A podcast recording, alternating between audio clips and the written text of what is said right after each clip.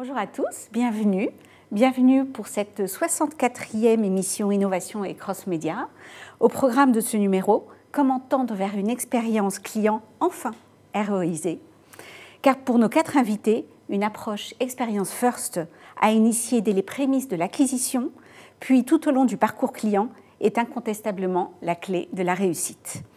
Pour cette discussion 100% féminine, j'ai le plaisir de recevoir à ma gauche Virginie Barbou. Bonjour. Bonjour. Vous êtes directrice générale adjointe en charge de la communication, du digital et de l'expérience client de Best Western Hotel and Resort France, première coopérative hôtelière dans le monde regroupant plus de 4500 hôtels indépendants, dont 300 en France, vous m'aviez dit.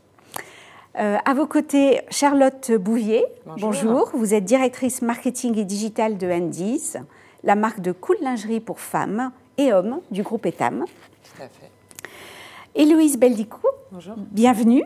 Vous êtes directrice marketing et communication de Ma French Bank, jeune néobanque 100% mobile, lancée en juillet 2019 et filiale de la Banque Postale. Tout à fait. Et à ma droite, Marie Leroy, bienvenue. Merci, bonjour. Vous êtes directrice marketing Europe de l'Occitane en Provence, acteur majeur mondial de produits de beauté naturels et de bien-être.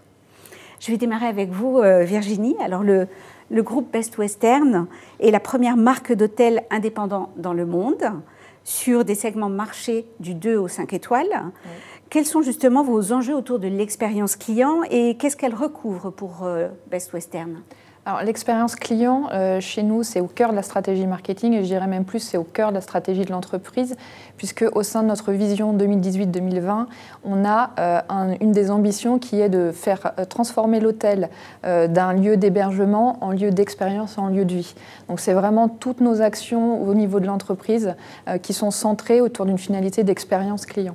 Euh, ça, c'est aussi très important euh, parce que euh, finalement, aujourd'hui, le métier de l'hôtellerie a beaucoup changé et l'expérience client fait partie du cœur du métier de l'hôtellerie, plus seulement justement toute la partie logistique ou accueil, mais bien au-delà de ça, la partie expérientielle. Et alors, vos enjeux seront lesquels? Pour Best Western Alors, on a un enjeu, tout d'abord, qui est un enjeu de différenciation sur le, sur le marché euh, concurrentiel qu'on a, hein, qui est très fort avec euh, des marques historiques domestiques, mais également des agences en ligne. Donc, l'expérience, finalement, c'est un des seuls leviers, un des principaux leviers que, que nous avons pour nous démarquer, euh, puisque finalement, quand un client vient dans un établissement, c'est l'accueil qu'il va recevoir de l'hôtelier, c'est la petite attention, c'est le bon repas qui va faire le souvenir et qui va faire qu'il va revenir en fait dans, dans un de nos établissements. Donc ça, c'est un premier levier, c'est vraiment le levier de, différenciation de, marché. Le deuxième levier, c'est un levier de fidélisation, puisque comme je vous le disais, on crée un souvenir, on crée une mémoire, et puis généralement, quand le souvenir est bon, on a envie de le revivre. Donc euh, ça fait partie justement de, de, nos, actions phares, de, créer par l'expérience euh, un enchantement qui puisse permettre aux clients de revenir. Et la boucle est bouclée, puisque le client qui est content va aller en reparler autour de lui, va en parler à ses collègues, à ses amis, à sa famille. Et donc, il va devenir ambassadeur de la marque. Donc, on va générer par de la fidélisation aussi du recrutement. Donc, l'expérience, enfin, c'est assez intangible en soi et ça permet toute cette chaîne qu'on ne mesure pas franchement euh, de manière très concrète ou, statistique euh, aujourd'hui dans nos, dans nos, métiers. Et puis, il y a un dernier, euh, un dernier aspect qui est essentiel, c'est que l'expérience, ça se mesure avant, pendant et après le séjour. Donc, elle n'est pas seulement in situ, elle n'est pas seulement physique, mais elle est aussi digitale. Donc, on a une approche de l'expérience chez nous qui est digitale. Euh, donc on va regarder l'ensemble des points de contact qu'un euh, euh, auxquels un client va être exposé. Donc ça peut être les réseaux sociaux, ça peut être la publicité, ça peut être des avis, des sites d'avis en ligne, ça peut être des sites de comparateurs. Et en fait, toute cette expérience-là, on va l'aborder de, la même, de la même façon, avec la même importance que le point de contact que le client va avoir en hôtel. C'est clair. Alors Charlotte, euh, pour euh, Andy's, Andy's est une marque innovante, une marque créatrice qui casse les codes du marché du retail euh, pour se faire adopter par la jeune génération. À quels enjeux devez-vous répondre et pourquoi aussi l'expérience client est centrale? Alors nous, en termes de stratégie marketing sur, sur Undies en ce moment, un de nos principaux enjeux, comme beaucoup de marketeurs, c'est de recruter et de fidéliser. Mais le second enjeu, c'est qu'on parle à une, génération, à une cible, un cœur de cible qui est la génération Z. Mhm. Et donc c'est vrai que ça c'est quelque chose qui est très, qui pose beaucoup de questions parce que c'est une, génération et des consommateurs qui ont des attentes et des pratiques complètement différentes. Donc on observe beaucoup euh, la façon dont ils se comportent, on analyse et puis ça bouge très vite, donc on analyse euh, très régulièrement euh, ce qu'ils font. Et l'enjeu sur mon métier de s'adresser à ces cibles-là, c'est qu'il y a un niveau d'exigence en termes d'expérience très renouvelé, donc une volonté vraiment de qu'il se passe des choses très souvent, des expériences qui doivent être omnicanales. Donc quand on est comme, comme nous un écosystème, même si on a toujours parlé via les médias digitaux, on est né comme un, comme un écosystème retail, donc euh, il faut absolument qu'on euh, challenge euh, nos, toutes nos stratégies pour être toujours en omnicanalité. Et, et le, je dirais le troisième enjeu en, en conséquence de tout ça, c'est qu'il faut penser toutes nos stratégies et tous nos plans d'action comme un écosystème social. Et vous le disiez tout à l'heure, je pense que les réseaux sociaux et tout le, tout le social bouleversent complètement nos façons de, nos façons d'agir, nos façons de penser, nos façons de concevoir nos, stratégies. Et c'est vrai que quand on adresse spécifiquement cette cible-là, nous, on a la volonté de tout adresser comme un écosystème social, que ce soit, bon, évidemment, d'engager en permanence toujours mieux les communautés via les réseaux, mais euh, aussi à terme, on va avoir des enjeux pour penser un modèle e-commerce qui soit euh, social shopping, et puis penser tous les points de contact, tous les lieux d'expérience comme du social, que ce soit euh, sur les réseaux sociaux bien sûr, mais aussi sur le site e-commerce et demain aussi en magasin vous me direz comment. euh, Héloïse, pour ma French Bank, euh, donc euh, une banque 100% mobile qui est pensée pour euh, les 18-35 ans, les millenniums, avec la volonté justement de devenir leur, leur banque principale.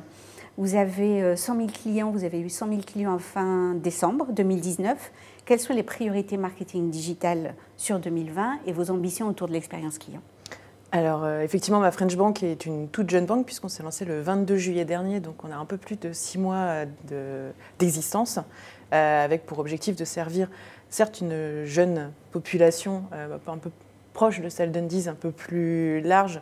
le but c'est d'adresser vraiment tous les gens qui vivent avec leur mobile. dans un secteur bancaire qui est souvent un peu austère, pratique, voire anxiogène, parce que voilà, c'est le rapport aux finances en permanence, etc. Euh, donc le but en créant ma French Bank, c'était justement de créer une expérience euh, bancaire qui permette de faciliter le quotidien. Et euh, on avait cette ambition d'être un compagnon du quotidien et de travailler de la proximité, de la connivence. Et là aussi, sur tous les aspects, comme sur Best Western, avant de devenir client ma French Bank, quand on est client ma French Bank, le après, j'espère qu'on ne l'a pas, parce que sinon, c'est dire qu'on a trop d'attrition, mais au moins sur la façon dont on va les attirer les convertir parce qu'on euh, n'est pas dans un achat d'impulsion. Il y a la démarche d'ouverture de compte bancaire, même si on essaie de la simplifier énormément, c'est toujours un, moment euh, assez délicat. Mm. Et les taux de transformation dans la banque, c'est un, sujet extrêmement clé. Et plus l'expérience qu'on fait vivre est euh, agréable au moment de l'ouverture de compte et simplifiée, et puis on a de chance aussi de les conserver avec nous si la suite de l'expérience leur plaît.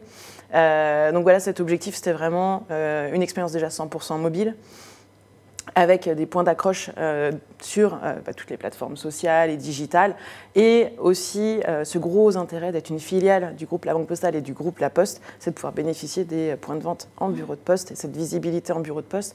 Donc on a cet équilibre à trouver bien évidemment entre les bureaux de poste, l'expérience qu'on fait vivre en bureau, qui ne sont là que pour gérer l'ouverture de compte, puisque le client qui souhaite ouvrir, enfin le futur client qui souhaite ouvrir un compte entre en bureau de poste avec une seule pièce d'identité, peut ouvrir son compte et repart avec sa carte bancaire déjà activée. Donc on est sur un process très très très très court. Après tout le reste, il doit le faire sur son mobile bien évidemment, télécharger l'app, alimenter son compte, etc. Et en digital, d'avoir une expérience là aussi qui soit la plus euh, simple et agréable euh, pour passer à l'ouverture de compte. Bon, vous développerez euh, tout à l'heure. Marie, alors l'Occitane en Provence, créée en 1976, c'est la marque phare du groupe L'Occitane International qui est un groupe présent dans 90 pays. Euh, votre engagement, il est multiple, bien entendu, à la fois sur la qualité et l'innovation autour des produits, mais bien entendu, il est aussi dans l'expérience client que vous souhaitez faire vivre à vos clientes. Euh, quels sont aussi vos enjeux marketing, digital sur 2020 alors en effet, euh, l'expérience client est vraiment centrale aujourd'hui chez l'Occitane en Provence. et nos enjeux principaux aujourd'hui sont, je dirais en premier, peut-être l'acquisition client expérientielle. Euh, suivis immédiatement et très logiquement par des enjeux de fidélisation et de construction d'une relation long terme de grande qualité avec nos clientes. Ça, c'est très important. On a un enjeu fort aussi de communication de nos valeurs de marque et ça c'est un relais euh, et quelque chose qui est très très lié euh, avec l'expérience qu'on peut faire vivre à nos clientes et en plus euh, on a tous les circuits de distribution qui nous permettent de mettre en œuvre voilà, cette expérience tournée autour de nos valeurs de marque puisqu'on est présent dans vraiment tous les circuits de distribution, que ce soit le retail, le web, euh, le B2B avec nos partenaires euh, hôteliers, les spas, etc. Donc autant d'occasions de faire vivre à la cliente et aux clients d'ailleurs euh, une expérience forte. Et le dernier point, je dirais, c'est une combinaison toujours plus forte, et je pense qu'on l'a tout un peu cité, du retail et du digital, voilà, qui est un enjeu fort en termes d'expérience. D'accord. Je reviens vers vous, Charlotte. Alors, euh, pour Indice, vous avez opté euh, pour un modèle low cost qui impose d'aller chercher toujours de la performance. Euh, ça passe entre autres par une stratégie résolument digitale, résolument sociale, vous nous le disiez en introduction. Alors, quelles sont justement ces expériences que vous proposez pour répondre à vos objectifs d'acquisition et de fidélisation Et quel bilan est-ce que vous en tirez? Alors nous, on a une stratégie qui se concentre vraiment sur les, réseaux sociaux, parce qu'il y a des usages, enfin, c'est un usage tellement fort de notre, euh, de notre euh, cœur de cible qu'on concentre beaucoup d'actions, qu'elles soient en communication, en marketing, en acquisition ou, euh, ou en CRM sur, ce, sur ces écosystèmes-là. les enjeux sur, ces, sur les réseaux sociaux, c'est que les plateformes changent. Donc euh, Facebook, euh, ce n'est plus du tout un réseau pertinent sur, euh, sur ma cible. Donc aujourd'hui, c'est Instagram. Et puis, c'est même des Snapchat, évidemment, qui a un, qui a un taux de, de, pratique très fort sur les, 15-25. Et puis, mon enjeu aujourd'hui, c'est TikTok. TikTok Donc, qui est une plateforme qui a quasiment moins d'un an en France. on a fait une campagne euh, en décembre dernier. Et euh, quand on fait des campagnes sur des plateformes qui sont, alors elle était déjà très consolidée euh, aux US, mais et, en Chine, mais avec d'autres, d'autres, un autre écosystème, mais on apprend quasiment en, même temps qu'on fait, qu'on agit. Donc il faut être très en réactivité. donc voilà, donc sur les réseaux sociaux, je pense que le premier point, c'est, enfin en tout cas nous, notre stratégie, c'est d'aborder les choses surtout via l'organique. Comme vous le disiez, on est un mmh. modèle low cost. Hein. si on veut garantir le prix qu'on propose, euh, qu'on offre à nos, à nos clients, euh, il faut qu'on ait une gestion de nos coûts euh, qui soit extrêmement maîtrisée. donc on a jusqu'à présent quasiment jamais investi en médias. Jusqu'à il y a deux ans, on n'avait quasiment pas investi en acquisition. Donc on est, voilà, on est en train seulement de, de, de, de poser ces strates d'investissement. Donc l'organique sur les réseaux et travailler vraiment uniquement des dispositifs organiques, ça a toujours été l'ADN de Diz. Euh, sauf que l'organique euh, nécessite que vous adaptiez votre stratégie de contenu et votre stratégie d'action à chacune des plateformes pour que euh, les, campagnes soient les plus natives possibles. Donc, ce qui implique de se renouveler en permanence. Donc, typiquement sur TikTok, la campagne qu'on a menée en décembre, pour la, on s'est fait évidemment accompagner par des agences, mais on a, pour, la, pour la mener, on a regardé ce qui se passait sur la plateforme et on l'a essayé. Et c'est mm. comme ça qu'est venu le concept de, de la campagne qu'on a menée. Et on a été euh, extrêmement euh, frappé de la puissance et de la rapidité euh, de ce qui se passait sur cette plateforme. Quels indicateurs vous pouvez partager avec nous? Ah bah, au bout de cinq jours, on avait 45 millions de vues sur tous, les, tous les contents qui avaient été développés avec les, avec les influenceurs qui, qui lançaient le challenge qu'on avait conçu et tous les UGC qui avaient été développés par, par capillarité et du coup, là, les, contenus tournent, les vidéos tournent toujours, on est à 100 millions de vues. Donc euh, on avait amplifié le dispositif aussi avec la publicité, mais rien que par l'organique, euh, on atteint des niveaux de puissance. Euh, alors après, il y a d'autres. Enfin, ça va très vite et c'est très vite très puissant. Vous avez aussi de gros enjeux autour du, CRM. Mm. Quels sont vos prérequis? Alors le CRM chez Undies, euh, ce qui n'est pas souvent le cas sur des modèles retail, c'était quelque chose qu'on ne faisait pas ou peu, parce qu'on est un business model euh, masse, donc c'est vrai qu'on adressait bah, tous, nos, consommateurs de la même façon. On avait évidemment la data euh, de, nos clients qui achetaient sur le site e-commerce, donc c'est facile de l'avoir. Mais on a lancé depuis un an un gros programme de captation de data en retail. Donc l'intérêt, c'est comme on est un, un, business qui est assez masse, il y a beaucoup de transactions dans nos magasins, donc on a récupéré beaucoup, beaucoup de données. Euh, et euh, là, nos enjeux, bah, c'est vraiment de structurer toute cette, toute cette, toute cette activité CRM. Euh, alors il y a des enjeux, clairement, toute cette data, qu'est-ce qu'on en fait? Mm. Ça, je pense que c'est un des gros enjeux de tous nos métiers aujourd'hui. Et je pense que les, les data analystes n'ont pas de problème de carrière à court terme. C'est vrai. Euh, donc, euh, des gros enjeux de traitement de la data, d'analyse, d'enrichissement de la connaissance client. Il y a aussi des enjeux de flux, des enjeux de euh, réconcilier le, toutes les données clients qu'on capte selon les, les moments de l'expérience, notamment entre le, les, les, le physique et le digital. Euh, et puis, euh, et puis euh, des enjeux, voilà, de, de une fois qu'on a tout cet data, qu'on enrichit la connaissance client et qu'on affine notre perception de la compréhension des enjeux de nos clients, bah, c'est adapter nos plans d'action, plus cibler, personnaliser nos campagnes, personnaliser l'expérience, notamment en ligne, pour développer la contribution de nos clients. C'est clair, merci beaucoup. Alors Héloïse, pour euh, ma French Bank, vous disposez déjà d'une force de frappe, vous le disiez en introduction aussi, de 2000 bureaux de poste, qui sont les premiers prescripteurs de l'offre Ma French Bank. Euh, quels leviers digitaux activez-vous en complément pour satisfaire vos objectifs euh, business? Alors, euh, on utilise à peu près toutes les plateformes digitales, euh, beaucoup d'organiques, mais comme on est en lancement, euh, ça fait, voilà, je disais tout à l'heure, à peine six mois d'existence, donc il faut aussi qu'on installe la marque dans un marché qui est déjà très chargé, on va dire, et très occupé.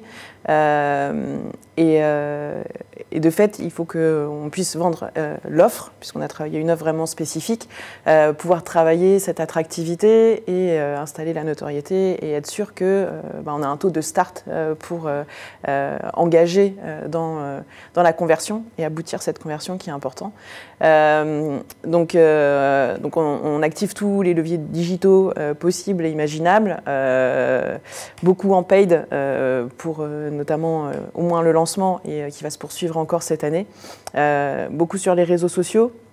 on a beaucoup travaillé notamment sur Instagram, bah, sur Facebook, sur LinkedIn, avec là aussi, comme vous le disiez, euh, bah, des stratégies adaptées, puisque chaque plateforme euh, nécessite d'adapter et le contenu et le ton.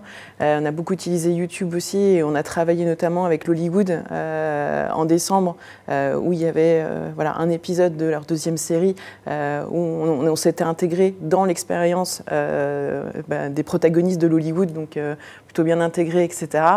des contenus plus ou moins riche également. Dans tous les cas, euh, on essaie de beaucoup travailler la connivence.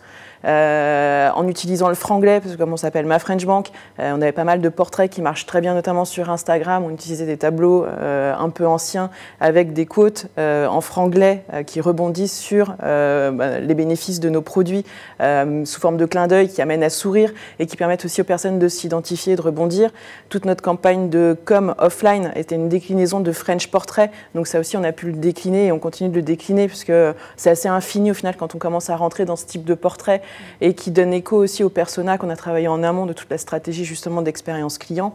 Et puis dans les contenus, on a des contenus aussi euh, très ludiques et pratiques euh, du type Good Tips, euh, où notamment il y en a qui sont assez second degré mais plutôt marrants, du type comment paraître sympa auprès de ses potes en donnant sa carte pour aller payer un verre en soirée et donner sa carte, sauf qu'il l'a désactivé sur son app, parce qu'on peut activer désactiver quand on veut, et au moment où le pote va payer, en fait, la, la, carte ne fonctionne pas, donc il est obligé de payer lui-même, ou comment être sympa en ouvrant une, cagnotte pour un pote en disant bah voilà j'ai une cagnotte qui est sans frais.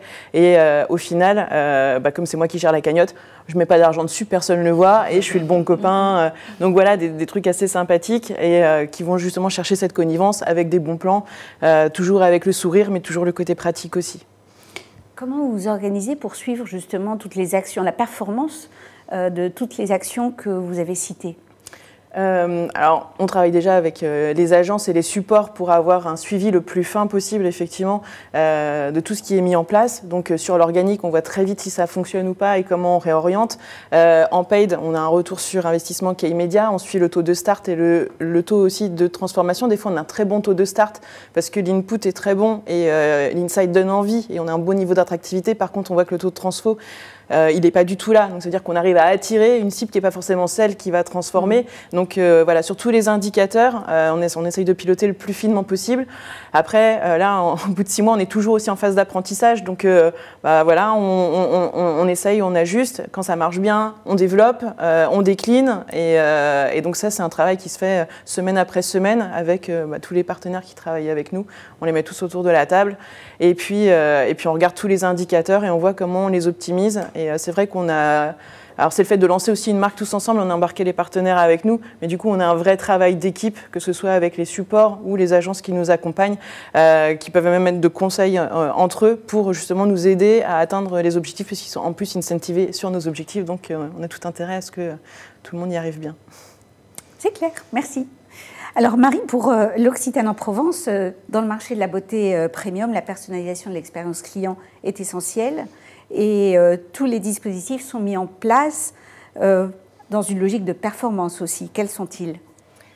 C'est assez intéressant parce que quand j'écoute euh, ma voisine de droite, Héloïse, je me rends compte que l'Occitane, malgré ses plus de 40 ans d'expérience, a des méthodes finalement assez proches d'une jeune entreprise, donc ça me fait plaisir. Euh, bah, le, premier levier, euh, évidemment, là aussi, c'est les contenus, qu'on essaye de travailler de manière de plus en plus riche. Et on a beaucoup de chance chez l'Occitane parce qu'on a un, terreau pour travailler ces contenus qui est extraordinaire. La Provence, qui est le lieu de naissance de la marque. Euh, et qui est une source d'inspiration énorme, mais aussi toute la naturalité de, notre marque aujourd'hui et la puissance de, de, ces ingrédients. Ça, c'est des choses que les, clientes aujourd'hui et les clients attendent et demandent. Donc, comment on travaille tout ça? Euh, On met beaucoup, beaucoup de tests en place. On a vraiment une culture du test dans cette, cette entreprise et c'est vraiment passionnant. Euh, et des tests qui se, qui se déploient en retail aussi bien qu'en web. Euh, dernier exemple en date, on installe euh, dans nos boutiques des fontaines de produits euh, qui permettent aux clients de venir remplir leurs propres contenants. Ça, c'est vraiment expérientiel, c'est vraiment nouveau, c'est vraiment différenciant et ça répond à nos valeurs pleinement, qui sont celles de la limitation de nos packs et de, tendre vers, vers une boutique zéro packaging à terme. C'est ce qu'on aimerait réussir à faire. Je, sais que la, question que vous allez me poser, c'est comment on mesure l'efficacité de ce genre de choses, je le sais. Euh, c'est assez facile aussi chez nous, puisqu'on a, nous, un, très fort taux de... Euh, d'appartenance à, à, notre base de données de nos clientes, puisque depuis le début en retail, on a euh, travaillé un programme de fidélité qui aujourd'hui est très très puissant. Donc voilà, dans, nos pays qui sont membres du programme de fidélité, on a plus de 80% de notre clientèle qui fait partie de notre base et donc on arrive vraiment à suivre euh, les conséquences euh, de mise en place de telles actions.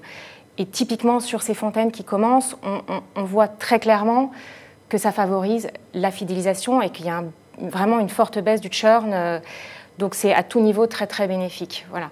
On a évidemment plein d'autres actions, des toutes petites actions toutes simples comme le rituel d'accueil en magasin qui sont faciles à mettre en place et qui, là aussi, quand euh, vous entrez dans une boutique L'Occitane, qu'on vous souhaite la bienvenue et qu'on vous offre une petite noisette de crème pour les mains, euh, qui est un produit euh, qui est vendu toutes les deux secondes dans le monde quand même, eh bien, le fait de tester ce produit fait que on a l'impression d'entrer dans un univers et surtout derrière, en termes de chiffre d'affaires, il y a un impact énorme.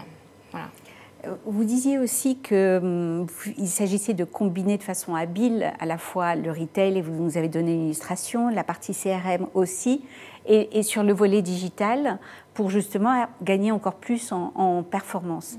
Sur le volet digital, est-ce que vous avez quelques illustrations à partager? Oui, on a fait. Alors, pour euh, illustrer cette acquisition expérientielle Pour illustrer, euh, alors l'acquisition expérientielle pure, typiquement en décembre dernier, on a fait euh, exclusivement sur le web un calendrier de l'Avent euh, très événementiel où chaque jour l'Occitane faisait vivre une expérience à ses followers sur les réseaux. Euh, ça, c'est quelque chose qui était très très très engageant. On a eu des taux d'engagement euh, faramineux. Après, sur la combinaison du retail et du web, on joue très souvent, nous, chez l'Occitane, des partenariats avec des, marques externes. Et euh, ce sont des marques qu'on choisit euh, de manière euh, très attentive pour qu'elles soient conformes à nos valeurs de marque. Et l'exemple que je peux vous citer, un des derniers partenariats qu'on a fait, c'était avec Balzac Paris, qui est une marque de prêt-à-porter très engagée sur ses modes de production et ses approvisionnements, même de matières premières. C'est des partenariats qu'on joue vraiment de manière conjointe avec le partenaire, avec le web et en retail, pour proposer par exemple à nos clientes de voilà, de se voir offrir un, accessoire fabriqué par le partenaire pour un certain montant d'achat. Euh, quand le partenariat est bien choisi, on a des taux d'activation qui sont énormes, qui sont vraiment conséquents, et c'est un recrutement qui est vraiment très intéressant pour nous. Merci. Euh, Virginie, alors euh, pour Best Western, vous nous le disiez aussi, l'expérience client commence dès le premier point de contact. Mhm avec la marque et court de l'avant du séjour à l'après-séjour. Et on fidélise quand même nos clients. Euh, qu'avez-vous pour. Euh, hum, qu'activez-vous pardon, pour enrichir cette expérience client et faire euh, qu'elle serve vos objectifs business? Justement, vous disiez, on est sur, sur le parcours client et dans l'hôtellerie, on est un des secteurs où finalement le client a le plus de points de contact avant d'arriver dans l'établissement. Il va se renseigner sur l'hôtel, sur la destination, sur l'emplacement, sur ce qui se passe autour. Il va aller voir les réseaux sociaux, les médias, les sites d'avis, comme je vous disais tout à l'heure. Et ce qui fait qu'il y a tout un ensemble de, de, points de contact, de comportements clients qui nous appartiennent pas, entre guillemets, euh, qui, sont vraiment en amont du séjour, et pour lesquels, finalement, on a un tas d'informations et un tas de leçons à tirer. Donc euh, pour nous, l'enjeu premier, c'est d'avoir une base de données, une, CDP, qui puisse nous permettre d'agréger les données qu'on va récupérer, euh, bien sûr avec nos propres systèmes d'information, avec nos propres canaux en physique, en digital, mais également d'autres types d'informations tierces de partenaires avec lesquels on travaille depuis pas mal de temps. Donc ça, c'est le premier point, c'est d'avoir une base de données euh, qui soit euh, unique, euh, puisque effectivement, on a aussi un programme de fidélité Best Western Rewards assez fort qui aujourd'hui nous, donne matière à, travailler. Mais en fait, on voit bien aussi qu'il y a un certain nombre de clients qui ne sont pas forcément dans une dynamique de programme de fidélisation, mais pour autant qui sont aussi des clients fidèles et qu'on doit, pouvoir animer. Donc ça, c'est le premier point, je dirais, c'est un des premiers leviers. Le deuxième levier, c'est justement tout ce qui est stratégie d'acquisition. J'ai écouté avec beaucoup d'attention ce que vous disiez tout à l'heure, parce que c'est vrai qu'on est dans un métier qui évolue tellement vite, euh, avec des, leviers qui changent beaucoup. Donc effectivement, on a des stratégies d'acquisition qui sont, euh, je dirais, un peu classiques via, Google et compagnie, mais on a euh, aussi de plus en plus, effectivement, Instagram qui, est en train de prendre une place très très importante dans l'hôtellerie. Donc on va essayer de faire de l'acquisition par ces leviers-là. On va aussi travailler les UGC, donc pour euh, justement récupérer du contenu qualifié qui va donner une autre image de l'hôtellerie, une image d'expérience. Donc vous allez voir des, couples, des familles qui sont en train de s'amuser dans leur chambre, de, de, euh, de, profiter des infrastructures de l'hôtel à l'extérieur. Enfin, on va montrer le produit sur un autre angle. Donc ça, c'est un, bel enjeu aussi. Et puis, il faut accompagner notre réseau à ces nouvelles techniques, euh, à les former, puisque les réseaux sociaux peuvent aussi encore euh, effrayer un petit peu nos, hôteliers. Et puis, il y a aussi tous ces formats de display qui, aujourd'hui, sont très puissants, donc tout ce qui est programmatique, mais aussi tout ce qui va être technologie euh, immersive. Euh, donc on va tester là cette année, euh, dans, les prochains mois, de la publicité comme ça digitale qui va permettre de visiter nos hôtels en réalité virtuelle. Donc ça c'est aussi un outil dans lequel on croit beaucoup, qu'on va tester, qui est, qui est, vraiment adapté à un usage mobile vers lequel on veut aussi aller de plus en plus. Il n'y a aucune raison qu'aujourd'hui on réserve sa chambre d'hôtel par le desktop alors qu'aujourd'hui, on a des techniques mobiles qui sont vraiment intéressantes. Donc ça, c'est un, autre point. Et puis, euh, dernier point, c'est tout ce qui va être justement euh, euh, hyper-personnalisation, ergonomie du site. vous parliez tout à l'heure de test and learn, c'est vrai que c'est aujourd'hui devenu une, vraie pratique dans le métier, mais vraiment tout ce qui va être travail d'ergonomie de, au sens scientifique et, noble du terme est vraiment intéressant. On a recruté quelqu'un qui est vraiment spécialisé euh, dans le domaine pour gérer euh, cet aspect-là sur notre site. Puis on fait appel à des experts, euh, des experts des agences qui, sont, ont vraiment déjà plusieurs années de recul sur le sujet. Et grâce à ces, à ces aspects-là, on va augmenter la, conversion. On a déjà augmenté de façon significative la conversion de notre site. mais honnêtement, je pense que l'acquisition plus une bonne stratégie du X est absolument nécessaire pour des marques comme les nôtres dans les, dans les, dans les prochaines années.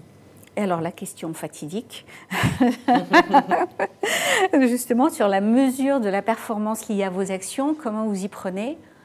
Alors en fait, on, a, deux options hein, sur la mesure de nos campagnes, je dirais pour être un peu schématique. Soit on mesure euh, la performance sur un client, sur l'individu, soit on le mesure à la campagne.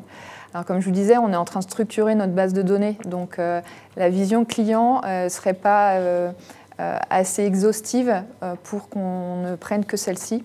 Donc on a plutôt aujourd'hui une logique assez héroïste de campagne où on va aller chercher euh, un chiffre d'affaires incrémental. Et c'est finalement ces données-là, ce KPIs-là d'incrémental qui va nous permettre de, décider si on continue une campagne avec tel mécanisme ou une campagne avec telle et telle agence. Et, euh, finalement, euh, par ces mécanismes de test and learn, aussi dans, notre choix de, partenaires ou de techniques, eh ben, on, fait, progresser de façon significative nos, chiffres d'affaires. Et globalement, par rapport aux campagnes qu'on menait avant, on a fait x3 sur, sur, sur les chiffres d'affaires versus les campagnes euh, classiques.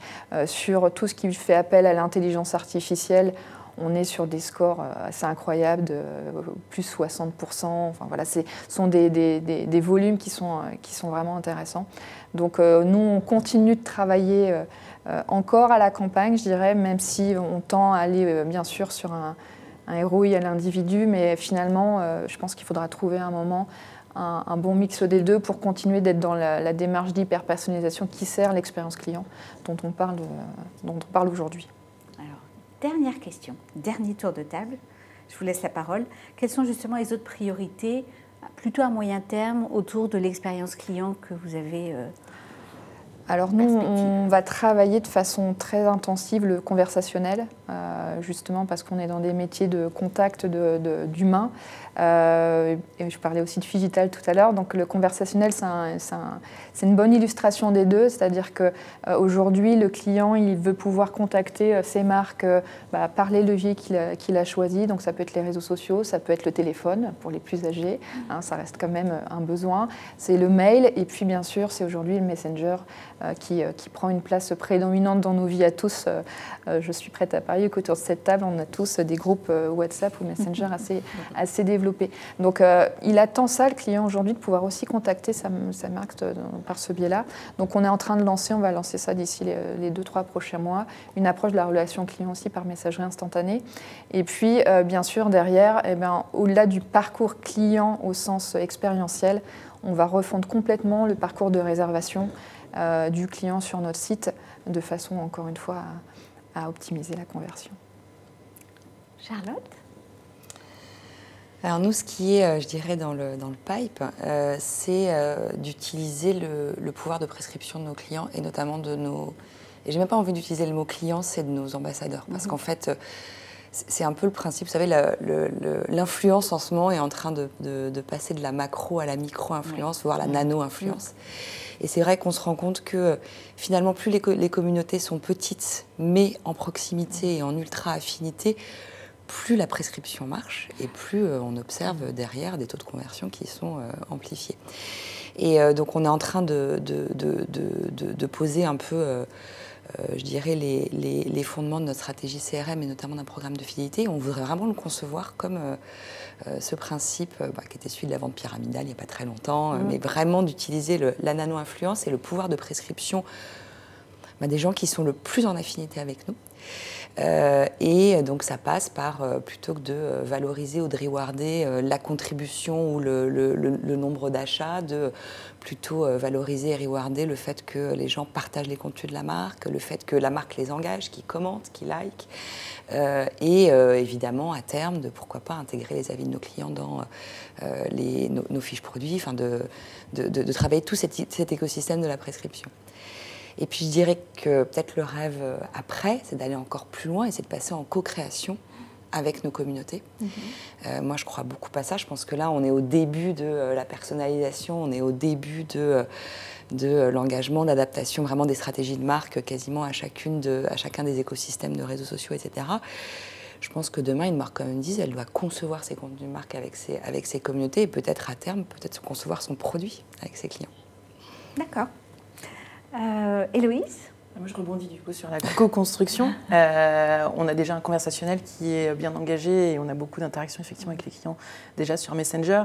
On a beaucoup de, clients qui sont bien évidemment satisfaits et heureusement, mais qui ont toujours des recos aussi justement euh, avec des petits plus ou euh, voilà, des, petits pain points à gommer, etc.